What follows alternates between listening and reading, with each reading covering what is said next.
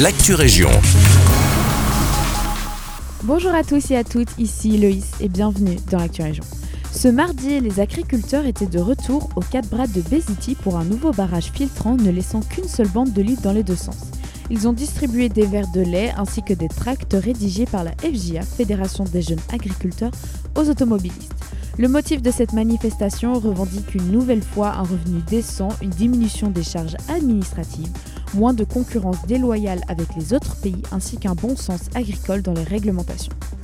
Nos agriculteurs belges ne s'empêchent pas d'éprouver leur mécontentement face aux promesses non retenues et aux importations de produits qui ne respectent pas les mêmes normes qui leur sont imposées. Direction Genappe, le bourgmestre Gérard Couronné a confirmé dans un article de la RTBF que la rue de Houé, qui est maintenant bloquée depuis deux ans et demi en raison d'un bâtiment susceptible de s'effondrer, serait enfin accessible cet été.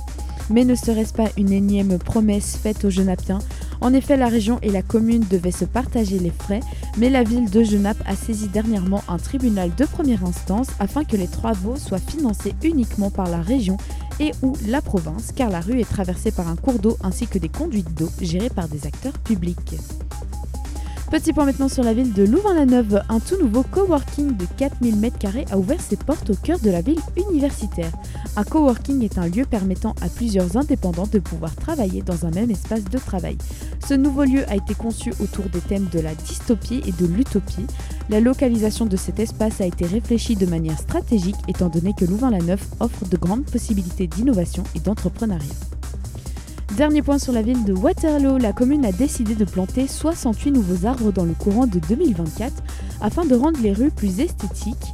Mais en plus d'apporter une touche de couleur à la ville, les arbres permettront de capturer le CO2 et produire plus d'oxygène à la population waterloise. C'est la fin de cette Actu.